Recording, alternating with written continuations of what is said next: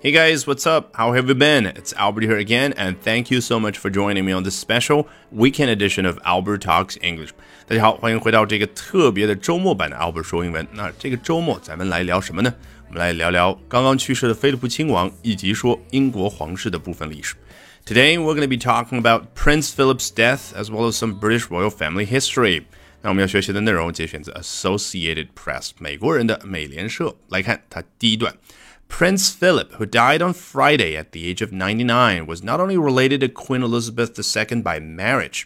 好，一上来似乎就要抖出一个很大的瓜，但是待会儿你看完这个瓜之后，再结合你对于英国历史哪怕一点点的了解，你就知道这没有什么稀奇的啊。究竟是什么瓜呢？Prince Philip，中文翻译为什么？菲利普亲王。但为什么说到 Prince Charles 啊，就是伊丽莎白二世他的儿子？查尔斯王子为什么又变成王子呢？啊，说白了，这个只是中文在不同的语境之下它的描述。英文它统一用 prince，实际上就让你明白什么叫 prince。没有当到、没有当成君主的那个人，他就叫 prince。好，回到原文，Prince Philip 后面我们看到了逗号，视觉上它都提醒你啊，我这要断句一下，我要补充描述一下这个菲利普亲王他怎么样呢？Who died on Friday at the age of ninety nine？在周五的时候，他以九十九岁的年纪去世。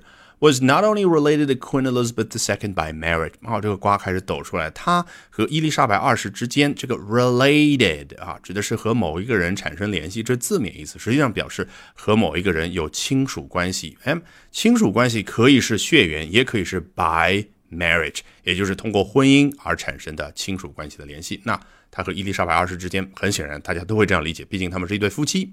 这个瓜是什么呢？来看下一句，They were also related by blood。他们同时也通过血液产生了亲属的联系啊。实际上，你头脑里面反映出来哦，中文当中一般不这样说，一般说他们两者之间同时也有血缘关系。哇，我们一听惊出一身冷汗，真的吗？哎，来看这一段最后一句，Elizabeth and Philip were great great grandchildren of Queen Victoria。而，原来。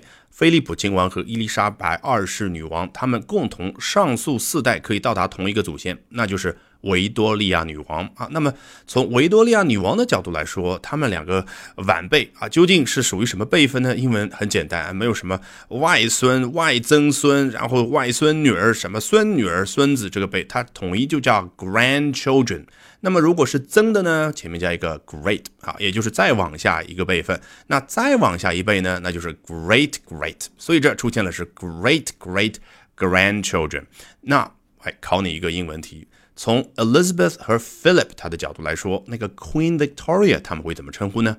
哦，our great great grandmother。好，一定要记得关注我的微信公众号 Albert 英语研习社。关注完后，在下方菜单栏处回复关键字。助教就可以一立刻领取为大家精心准备的新人大礼包。二，更重要的是免费参加我在每周二的晚上八点钟以直播课的形式和大家分享的特别版 Hour 说英文，当然都是结合时下最大的热点。All right, see you then. 好，这个瓜的内容你已经知道了，稍微消化一下，其实一点都不震惊，因为整个英国皇室也好，整个欧洲的各大皇室也好，他们之间近亲联姻实在是太频繁了，以至于呢，啊，这个近亲联姻会产生一个后果，叫血友病啊，是非常非常普遍存在于这些皇室当中的。什么叫血友病？一个最重要的症状就是，哪怕是一张纸片不小心割伤了这个手指，这个血很难止住，就是血流不止的那种，就叫 hemophilia。好，那英国的王位是怎么样通过四代传承传到了现在伊丽莎白二世的手上的呢？下一段就做了详细的介绍啊，毕竟美国人写的文章啊，要照顾到美国大部分的读者对这件事儿不太了解，哎，我们就一起跟着去学习一下。Victoria and Prince Albert had a son, Edward the Seventh, followed by grandsons Prince Albert Victor and George the Fifth。啊，是不是觉得罗马数字啊？These Roman numerals are very complicated. But once you get to know how they are used and how they were created, they become very simple 啊。一旦你知道了它们这个背后的逻辑，其实就很简单啊。I 一个竖着的 I 就表示一，那以此类推。 两个就是二啊，三根数在这儿就是三，但是和我们创造汉字一样的，一二三这样试一下可以了。你在四五六都这样，那这个太难看了。所以啊，罗马人呢就发明了 V 啊这样的一个大写的字母，它就代表五啊这样的一种联系。那么四怎么表达呢？我把 I 写在 V 的左边，就表示五减一，那就是四。那六呢？很简单，就是 V 右边写上 I，那就是六。那七呢？就这我们看到的 Edward the Seventh，V 的右边写两个 I，它表示五加二就表示七，以此类推，那么八就是加三根，对不对？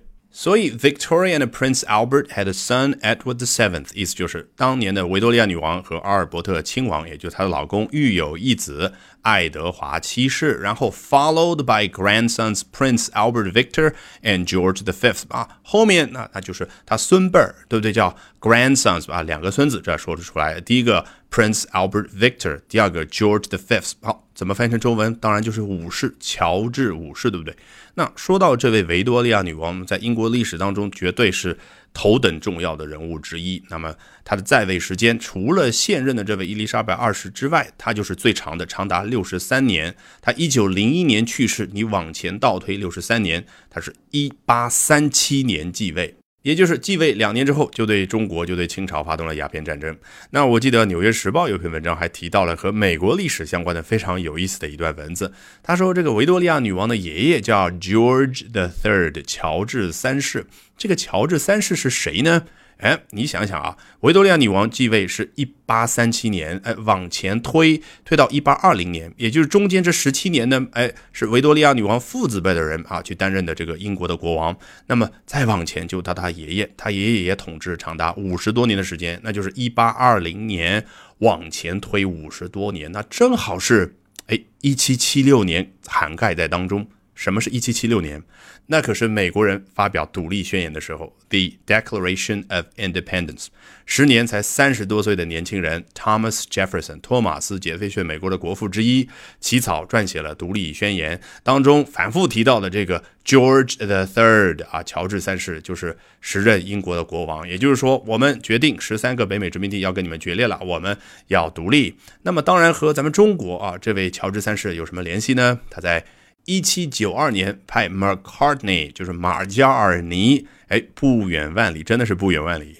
他一七九二年，我没记错的话，九月份的时候就从英国开始出发啊，带着庞大的代表团，好几艘军舰，然后呢，一路在海上漂了十个月的时候，哎，到了夏天的时候才到达了咱们中国的首都北京啊，也就是这个时候已经是一七九三年的夏天。哎，他到北京见到了乾隆爷吗？没有见到。此时此刻，时任清朝的皇帝乾隆爷正在热河避暑，也就是承德避暑山庄啊，于是又千辛万苦啊，一路人马北上，哎，到了。那儿终于见到乾隆爷啊！最后发生的事大家都知道，反正我们自诩为天朝上国，瞧不起人家，觉得你英国要跟咱们建交，要在首都建个大使馆，那简直是对我们的奇耻大辱。因为其他的国家都是咱们中国的附庸国，不可能和中国平起平坐啊！实际上，现在过了两百多年，你发现，哎，我们面对美国人的时候，美国人的心态是不是跟当年乾隆爷的心态比较的近似？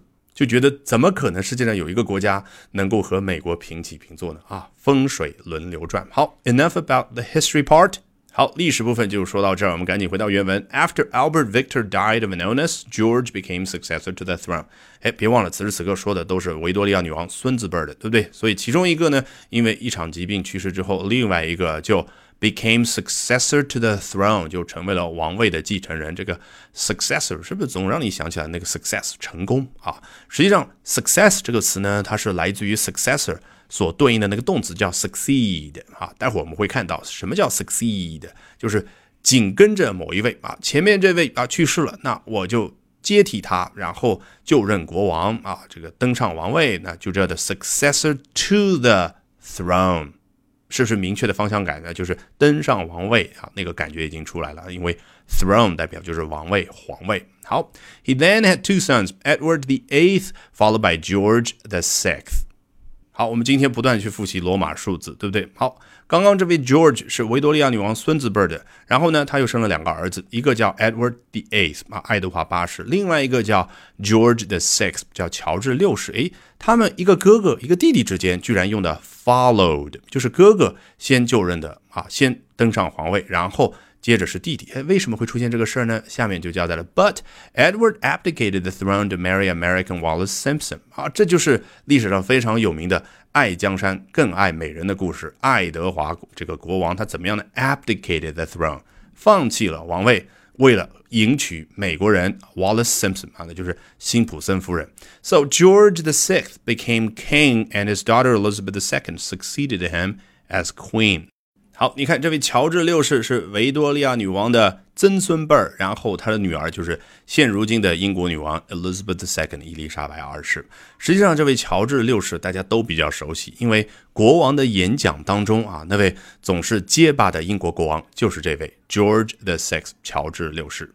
好，很显然，通过刚刚这一段的简单介绍，我们知道了啊，果然是一脉相承，四代下来就传到了伊丽莎白女王二世的手中。那刚刚说的这位 Prince Philip，我们今天的主角菲利普亲王，他是怎么传下来的呢？实际上，他是从 Victoria 维多利亚女王啊第三个小孩，她是一个女儿，叫 Alice 爱丽丝公主那儿一路传下来。